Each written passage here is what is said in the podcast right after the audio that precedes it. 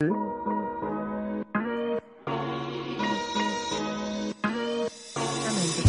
buenas familia, bienvenidos y bienvenidas a Campo Atrás, el podcast que escucha el vestuario de Minnesota Timberwolves para no sentirse tan mierda. ¿Qué pasa, Antonio? ¿Qué tal? ¿Qué tal, Miquel? Eh, antes de nada, eh, procedo a hacer mi comentario habitual sobre tu chiste habitual en el inicio habitual de este programa ya no tan habitual, que es que, hostia, que ya lo que faltaba a Minnesota Timberwolves, o sea, lo que me faltaba a Carl Anthony Towns después de todos los dramas, el drama de esta puta temporada y el drama de escucharnos a nosotros eh, desde casa, volviendo después de meses de inactividad y eh, cuando menos flojo puedes estar, que llega el playoff y tenemos que estar fresquitos. Pues sí, pues sí. Eh, lo dejamos hace dos meses y medio, aprox, ¿no? Más o menos. Por, por suerte, por cantidad de trabajo de, de, los dos. Sabíamos que era temporal porque el trabajo iba a bajar, por lo menos en mi caso, ha bajado, así que ya podemos volver. Eh, y nada, aquí estamos, Antonio. Que los atrasos sepan que siempre que volvamos será porque estamos un poco más en la mierda. O sea, Eso sabes es. que nos vamos, empezamos a contar dinero y a fumar con billetes de 50 y cuando volvemos es cuando eh, la, las cenizas las intentamos unir de nuevo. Que cuando nos vean, cuando nos vean, eh, quiere decir que esa semana hemos comido arroz más de tres veces, ¿vale? Y conservas de estas típicas de lentejas de un euro con diez, alubias. exacto, exacto. No, me alegra volver ahora porque justo eh, antes de esta grabación eh, han empezado las amenazas físicas hacia nosotros por si no volvíamos. O sea, como vosotros los atrasers habéis sido como súper eh, guays con nosotros, nos habéis dicho que nos esperabais con los brazos abiertos, no sé qué, no sé cuánto, pero hoy ya ha habido una amenaza física, en plan, como no volváis, ya veréis. Eh, o sea, lo bueno es que yo me he mudado de casa. Eh, de hecho, se puede, se puede ver el fondo que es diferente al de la anterior casa. Y no he dicho dónde, así que yo por lo menos mantengo, mantengo el anonimato. Bueno, es verdad que tú también, porque nunca lo has dicho. Pero. No, pero por ejemplo, aquí se está viendo eh, en los vestuarios que me pongo yo en mi real trabajo. No sé si, si se está viendo cuando, cuando en esas noches locas yo, yo me gano la vida. Pues nada, familia. Ah, bueno, he hecho un chiste de Minnesota. Eh, he, he, leído hace un rato que Minnesota Timberwolves ha sido comprado por el ex de Jennifer López. No recuerdo el nombre ahora. No sé qué, Rodríguez. ¿Mark Anthony? Ah. No, Mark Anthony es otro ex de Jennifer López, pero no, el último. Y, y, nada, la pregunta que se estarán haciendo ahora en Minnesota es: ¿y el anillo para cuándo? ¿No? Pues eh, posiblemente igual que el, de, que el de Jennifer López, que al final en la canción no, no llega ese anillo nunca. Eh, yo creo que un anillo a, a, Minnesota no va porque, porque pierde brillo. No puede ir. Yo creo que, que, es guay comentarle a la gente que, por lo menos hoy, mientras no estemos en el estudio, va a ser formato charleta, ¿no? Sí, o sea, sí, sí. No va a haber cortinillas, música. Bueno, no música la del principio. No tan secciones, no tan Walkman, no tan rodillas de Sion, o sea, formatito charleta, hablar un poquito de lo que está pasando en la NBA, eh, con nuestra poca información y nuestra mucha tontería, pero un poco de charletita. Por lo menos antes, hasta que volvamos al estudio, que, que ya lo que ya veremos cuando volvemos al estudio. Pero bueno, que ya estamos de nuevo más activos y, con ganas, sobre todo, de, de ver estos playoffs. Que, que, nada, hablábamos de Minnesota, ¿no? De que, de que el anillo no irá nunca para allá. El MVP tampoco irá, Antonio. Hombre, eh, es posible que haya sido solo uno en la historia, ¿no? Que era, no me acuerdo de su nombre, de quién fue el MVP en Minnesota Timberwolves. Puede ser uno, uno que tenías tú la camiseta, pero en verde, puede ser. Sí, no, no, me acuerdo del nombre, pero hoy de hecho es su cumpleaños y entró en el Hall of Fame hace unos días. Bueno, este, vamos a hablar claro. Eh, a día de hoy no sabemos, bueno, estamos a 19 de mayo, miércoles. No sabemos cuándo se va a emitir eh, directamente. Eh, puede ser el sábado, el viernes, tenemos que ver ahora cuadrar. Nosotros lo grabamos y luego ya sí eso lo distribuimos. Sí, a, día de hoy lo único que podemos decir es que eh, el play-in del este ha pasado Boston Celtics y continúa Minnesota Timberwolves. Minnesota Timberwolves no. sí, sí, eh, continúa sin jugar. Eh. Sí, continúa la NBA sorprendentemente. Y continúa Washington Wizards con la oportunidad de enfrentarse a Indiana Pacers. Y en caso quien gane de eso se enfrentará al cuadro de, de, Filadelfia. El resto no sabemos nada. O sea, a lo mejor cuando se emita este programa eh, se, ha, se ha acabado el mundo. Porque además hoy hay un Golden State Warriors Lakers en play-in que vamos, que eso es un planazo, o sea, eso es para, para hacerte un vaso de leche con, cacao, que no vamos a decir la marca, y, unos croissants y, ponerte a ver ahí una lucha. Play-in Stephen Curry, LeBron James, Anthony Davis, es que eso, ¿quién se lo podía esperar a principio de temporada que el play-in iba a ser LeBron James y Anthony Davis contra, contra el, el puto extraterrestre de Stephen Curry? Y cómo ha acabado la temporada, ¿eh? ¿eh? ha sido terrible. Ha habido, es verdad que ha habido un par de partidos que ha flojeado, eh, no solo por los triples, quiero decir. Creo que, los últimos. no, se puede jugar así todo el rato, que es imposible. Claro, pero hubo un partido que creo que tenía un 1 de 11, un 1 de, un 1 de 10 y tal. Pero claro, lo que estaba haciendo ya, llevando el equipo al play-in, no, no, lo no lo catalogaría como milagro, porque creo que incluso no tiene mala plantilla Golden State, pero es verdad que estaba tirando demasiado del carro, ¿no? No, hombre, yo creo que es muy meritoria, porque al final es verdad que no es un milagro, porque la plantilla no es un absoluto desastre, pero si cambias a Damian Lillard por John Wall, a lo mejor los Warriors eran los Rockets. ¿Me explico? ¿Cómo? ¿A, Damian Lillard por John Wall? perdón, a Stephen, Curry. por John Wall. Vale, eh, A lo mejor los Warriors se convierten en los Rockets. Bueno, a ver.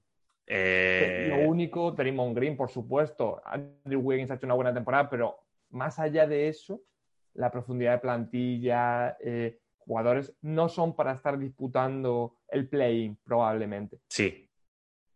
pero bueno, eh, muchísimo mérito. Sí, mucho mérito, sobre todo por lo que te decía, que tiraba mucho el carro Stephen, pero bueno, yo creo que la sorpresa, la sorpresa incluso para Golden State es que se enfrenta al play-in contra, contra los Lakers de otro extraterrestre, que, bueno, pues ha tenido sus más y sus menos con el formato, ¿no? Se quejó un poquito de es que está basura. Eh, claro, es que es muy divertido, es muy divertido que todo el mundo apoye el play-in hasta que le toca competir en el play-in. Claro.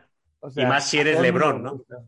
A nivel espectáculo, ¿yo qué te voy a decir? A mí a nivel espectáculo, tener un Lakers Golden State Warriors jugándose la vida a un partido me parece espectacular. O sea, Quiero decir, en el este no mola tanto porque al final se están enfrentando una excepción como los Celtics contra un equipo al tran como los Wizards, eh, los, los, Hornets, eh, los Pacers, pero es que en el oeste hay un Lakers Golden State Warriors. Es verdad, es verdad, maravilla, pero es verdad que estoy viendo aquí, lo tengo delante, ¿vale? En el caso del este, es verdad que entre el séptimo y el décimo hay tres partidos de diferencia que dices, bueno, teniendo en cuenta que es una temporada de menos partidos, 10, 10, partidos, pues es normal que igual exista este tipo de, formatos, pero en el caso del oeste vemos que el séptimo, que son los Lakers, con 42-30, San Antonio está en negativo, o sea, hay, hay, no sé si son nueve partidos de diferencia. Entonces dices, ¿me estás diciendo que los Lakers se pueden quedar fuera y San Antonio tiene opciones de meterse en playoff? Sí, bueno, al final son las fallas del formato. O sea, quiero decir, a lo mejor si, si impones un mínimo y tal, me imagino que se irá tocando poco a poco. La realidad es que tampoco están en las mismas condiciones. Al final, el Lakers es un mucho mejor equipo que los Spurs. Eh, solo tienen que ganar un partido de los dos y San Antonio Spurs tiene que cargarse a, cargarse primero a, a Memphis, a los Grizzlies y luego cargarse al que, al que pierda entre los Lakers y los Warriors. O sea, quiero decir. Bueno, a ver, eh, ya Morant eh, viene calentito, ¿no? viene calentito y San Antonio viene, viene en caída, ¿no? Un poquito de descendencia. Y también el problema para los Lakers es que eh, a quien le tocase contra Stephen Curry, se puede encontrar que en un partido te casque 60 puntos. Claro, y sea ese partido.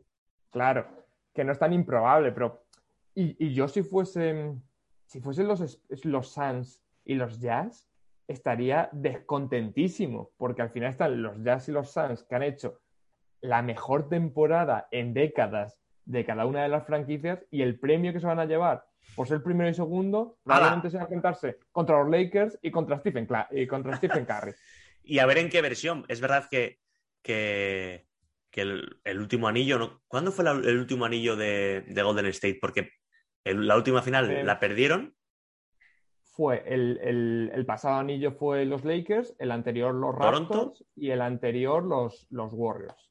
Claro, la plantilla es bastante parecida, por decirlo de alguna manera, mismos perfiles de Golden State, pero claro, eh, eh, Curry tiene, tiene, alma de competidor, entonces le va a dar igual eh, un partido que te la puede liar y meter 60 puntos, pero es que a siete partidos puede tener tres noches seguidas que se va a los 11 triples. ¿Y qué? Sí, a ver, es más improbable porque al final lo que han demostrado ser los Suns y los ya son bloques muy compactos. Por ejemplo, los Suns tienen también a Chris Paul, que es un jugador con experiencia, tienen muchas piezas y los Jazz sí que es verdad que tienen menos experiencia, pero han jugado playoffs. El año pasado estuvieron muy cerca de ganar los Nuggets, que al final fueron finalistas de conferencia. O sea, son equipos, son equipos que me parece que son fiables. No, no sé si lo suficientemente fiables para plantarse en una final de conferencia, pero, sí que creo que lo suficientemente fiables para cargarse a los Warriors desde luego no me lo parecen para cargarse a los Lakers. Si Anthony Davis y, LeBron están bien. O sea, lo más lógico sería que los Lakers ganaran esta noche y se enfrentasen a los Suns. Y si están bien físicamente Davis y, LeBron, lo lógico es que se carguen a los Suns. Al, menos a mi modo de ver. Me parece bien. Después de hablar de esto, eh, vamos a hablar de ya más playoff, ¿vale? Mm, no sé si tú ves alguna sorpresa, si tienes algún favorito tanto en el oeste como en el este. que, a ver, en el este yo sé que mm, Boston vas a estar un poquito, uy, vas a estar un poquito más con Boston. Lo que pasa que. Bueno, pero voy, a estar muy poco tiempo. Que van a ser el tiempo que dure hasta que se los carguen los Nets. E, eso te iba a decir. Eh, hasta, que, hasta que los Nets, tu otro jugador preferido, bueno, o tu jugador preferido que juega en los Nets, Kevin Durant, pues quiera, ¿no? Hombre, em, yo creo que, los Nets tampoco están demasiado contentos por tener que medirse a los, a los Celtics, porque yo creo que hay rivales más cómodos. Pero es que el este se ha juntado en playoffs con, con una competitividad tremenda. Al final, uno de los cuadros de playoffs son el ganador que salga entre, entre los Celtics y los Nets contra el ganador de entre los Bucks y los Heat. quiero decir, yo creo que si hay un equipo que le puede poner las cosas muy complicadas a, los Nets son los Heat. Porque es que se pueden cargar perfectamente otra vez a Milwaukee Bucks. O sea, Milwaukee Bucks tiene que estar súper descontento también por tener que enfrentarse en primera ronda a los Heat. Porque al final los Heat son un equipo que está en la posición que está porque empezó mal la temporada, empezó con muchísimas bajas, y ahora están con un equipo igual que el del año pasado, incluso algo mejorado posiblemente. O sea, un año más de Taylor Hero, un año más de, de Mama de Bayo. De Duncan Robinson. Duncan Robinson, además tienen a, Bradley, tienen, no sé, tienen cositas, tienen a Ariza, que es un, fichaje muy importante, y se enfrentan a los, a los Bucks, que es un equipo parecido con Drew Holiday, un, mejor equipo, pero es que al final del año pasado los aplastaron. O sea, no sé si este año le va a dar a los Bucks su mejora como para ganarle a los Heat. O sea, yo te voy a decir una cosa, respondo a tu pregunta que llevo respondiendo desde hace cinco minutos prácticamente. Mi favorito en el este son los Heat. O sea, creo que es el equipo más peligroso para los grandes favoritos. O sea, quiero decir, el gran favorito son los Nets, pero el equipo más peligroso para poder cagarse a los Nets o a los, o a los Sixers, creo que es Miami Heat. Y además ten en cuenta una cosa, desde mi punto de vista, pero, pero los Nets con la, con la o el historial de lesiones que llevan durante toda la temporada, bien con KD, con bien con mm. Harden, Blake Griffin, bueno, parece que está bien físicamente, ¿no? Eh, esos mates que no hizo en Detroit, se los estaba guardando el hijo puta, ¿eh? eh pero es verdad que mm, no sé si es por la plaga de lesiones, pero es verdad que imagínate que pierden a KD, pierden a Durant, obviamente a Kyrie Irving no le da para ganar el anillo. No, no, pero yo creo que con dos de ellos le podría dar para sí, sí, sí, sí, sí, conferencia posiblemente, con dos de ellos. Porque al final es verdad que están bien rodeados también, porque al final tienes a Harris, tienes a Blake Griffin, tienes a DeAndre Jordan, tienes un buen equipo eh, para salvaguardar, digamos, a tus grandes estrellas. Yo creo que con dos les tendría que valer. Si tienen tres. ¿Y en el oeste? Hombre, en el oeste, yo creo que por cuadro em, pueden pasar dos cosas. O que em, los Jazz sigan al mismo nivel de temporada regular y se planten en las finales de conferencia, o pecheen un poco y se pueda plantar los Clippers.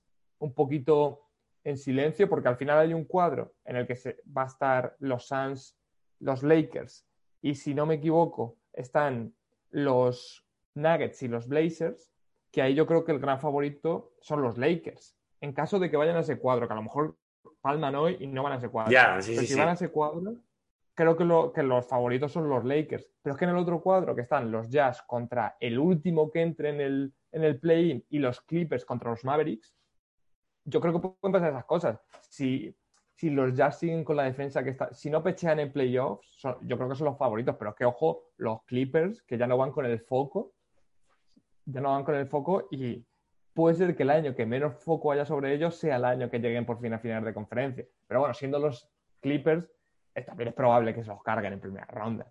Eh, ojalá. Ojalá por la parte que me toca.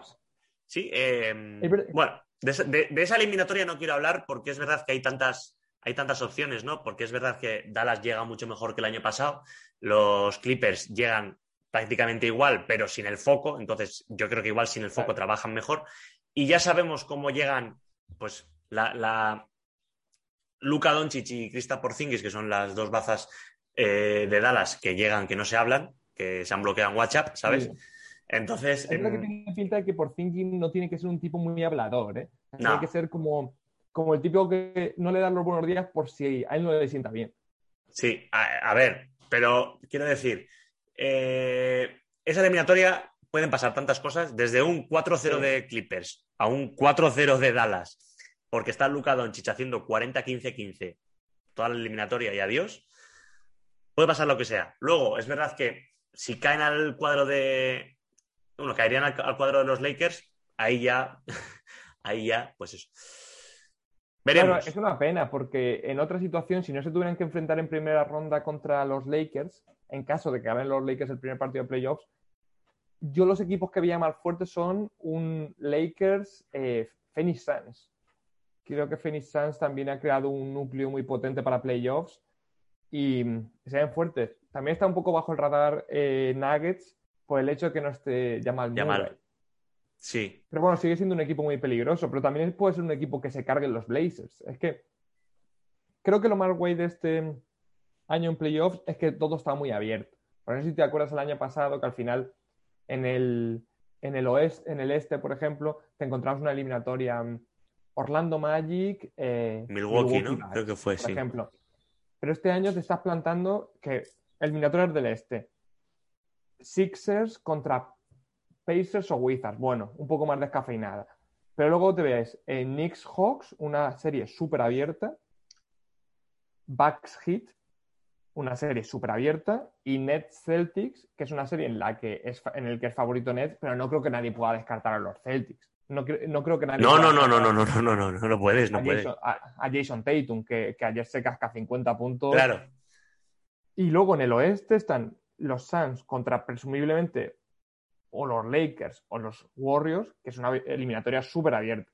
Nuggets Blazers, súper abierta. Clipper Mavs, súper abierta. Y Jazz, presumiblemente contra Lakers, Golden State Warriors o Milagro, Spurs o Memphis. O sea, son. O sea, tenemos. Me da la sensación de que esta primera ronda de playoffs son como semifinales de conferencia en otros años. Sí, es como que está un poquito más avanzada la, los playoffs, ¿no? Como que no, no es cuestión de, empezar ya. Quiero decir, esto ya está más avanzado. Suena, suena a, que, a que. Es verdad que ahora, ¿quién pondrías en el foco? Quiero decir, dime un favorito del oeste. Tu favorito del oeste. Uno. Uno necesito. Yo creo que el favorito son los Lakers. Pues mira, mis favoritos son los, bueno, los, los Golden State Warriors pero como favorito para ganar la conferencia. Sí, sí, sí, sí, sí. Sí, porque les veo yendo de menos a mucho, no a más, a mucho. Pero tú me has preguntado eh, por el foco.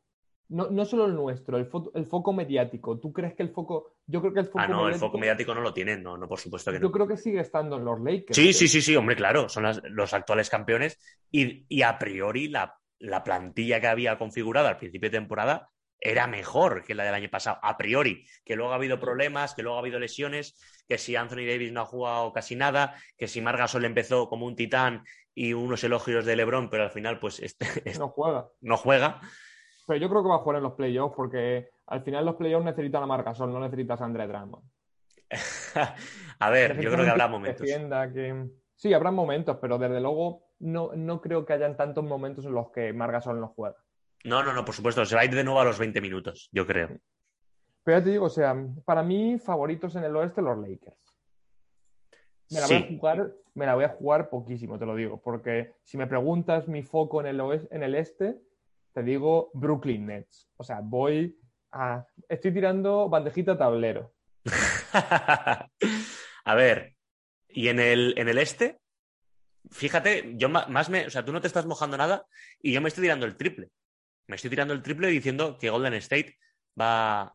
De hecho, podría haber final Lakers-Golden State, final de conferencia si existe, eh, la, o sea, si... irían por diferentes cuadros. Exacto, la única posibilidad es que solo se enfrentasen después en, en unas hipotéticas finales de conferencia. Vale, vale, vale, pues entonces sí. ¿Y en el este, Antonio? Ah, bueno, yo, yo completo las finales. Yo creo que van a ser ah. unos, unos Lakers Jazz. O sea, confío en que los Jazz no pechean. Y en el este... Uf, no sé, es que a lo mejor me arrepiento. A lo mejor te planto unos Sixers hit. Hostias. Es que fíjate que en el. Para, bueno, a ver, para mí no. Yo creo, yo creo que también por, por jugadores o por más, mm, digamos, más llamativo. Fíjate que este año los playoffs de, del este quizás estén más reñidos, más reñidos. Sí, eh, y da mucha curiosidad porque, por ejemplo, en el oeste creo que es muy curioso saber cómo van a reaccionar Suns y Jazz, que son los dos mejores equipos de la liga regular, a competir contra Lakers, Warriors, etc. Creo que eso es lo más interesante, saber eh, cómo van a competir ellos y si van a poder mantener el mismo nivel contra equipos que van a subir su nivel, presumiblemente. Y en el este es mucho más interesante pensar qué va a pasar en cada eliminatoria en concreto, porque de verdad es que yo no tengo nada claro que los Bucks le vayan a ganar a los, a los Heat. No, no, no. Ni sé, ni tengo ni idea qué puede pasar en los Knicks contra los Hawks. O sea, no tengo ni bueno, idea. Bueno, no, bueno, ahí no, no un 4-0 por parte de cada uno, pero yo veo un 4-2 y no se sepa qué, o sea, y, no, y no sé para qué lado, ¿sabes? Y yo, por ejemplo, tampoco veo una barrida de los Nets a los Celtics. No, no, no, no, depende, si están Harden, Durant e Irving a un buen nivel, los pueden hacer perfectamente. Pero también tengo mis dudas de que lleguen a un gran nivel, porque al final, ¿cuántos partidos han jugado en liga regular juntos? ¿10? No sé si, pues sí, 10 o 12. Lo leí el otro día. Pero 10 o entre 8 y 12, como mucho. Pero, pues pero sí. Pues eso, ¿quién, ¿quién, te garantiza que vayan a estar los tres durante toda la eliminatoria? La cosa es que los Celtics van sin Jalen Brown, van en una mala dinámica. Claro. Pero ya te digo, puede pasar esto, puede pasar lo que pasó el otro día.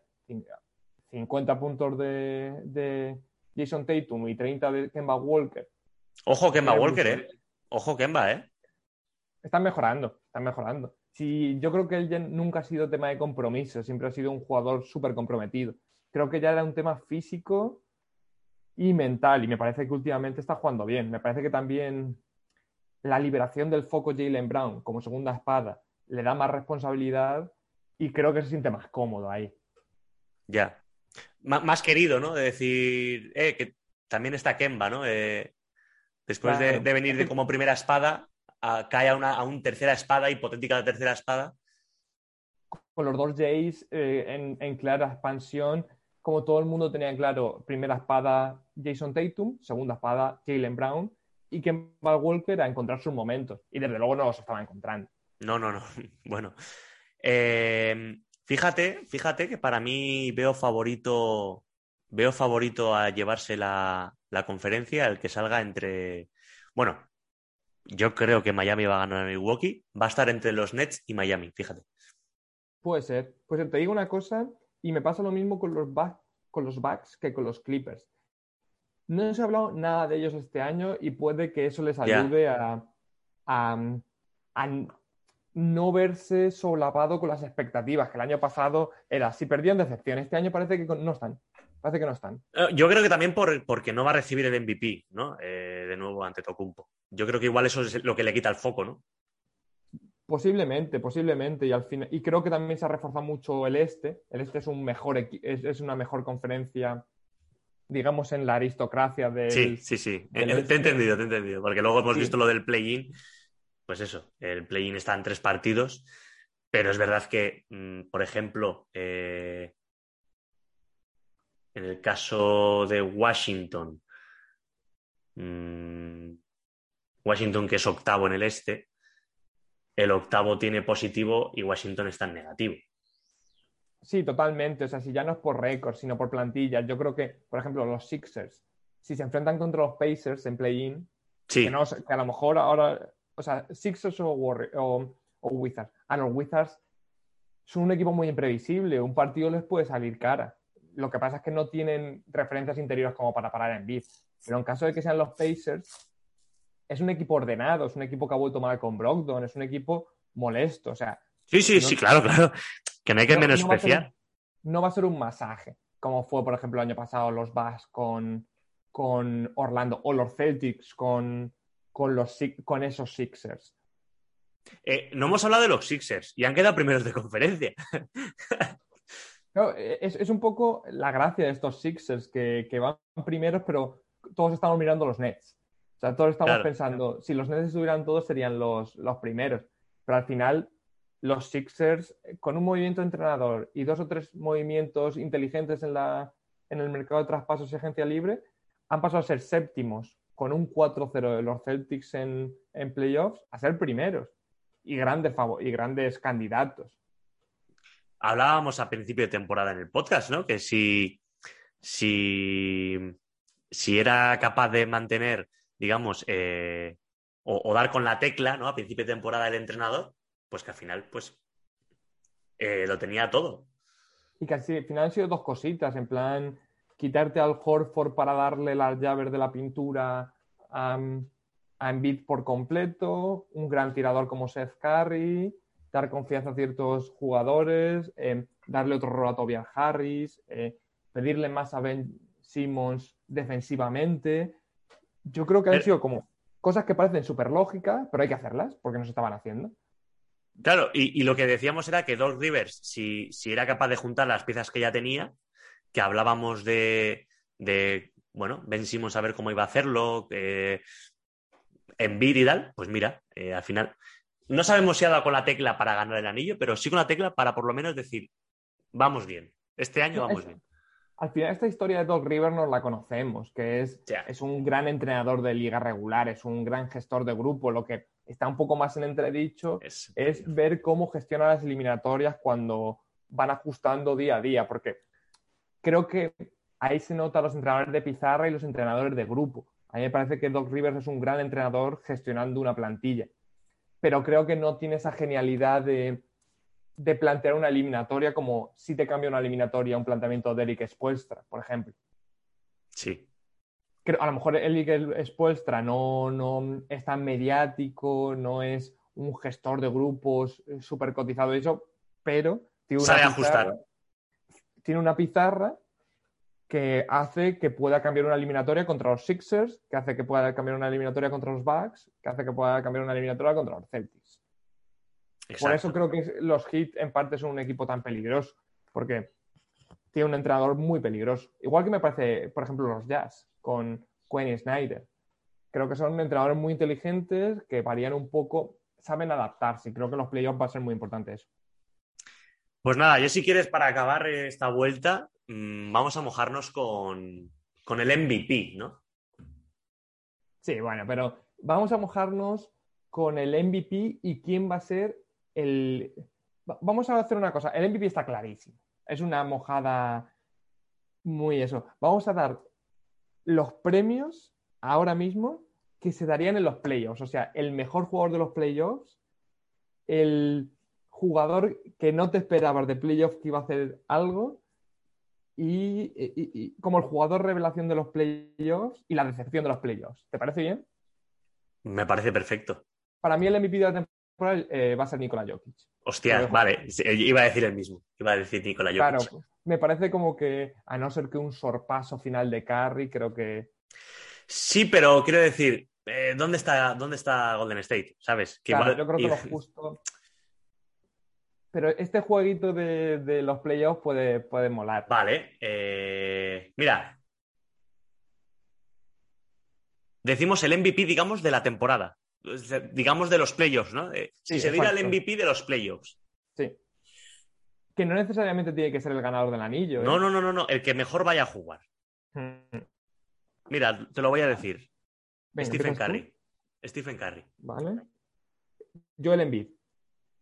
Hostia, eh, nos hemos ido a un primero de conferencia y a un último. ¿eh?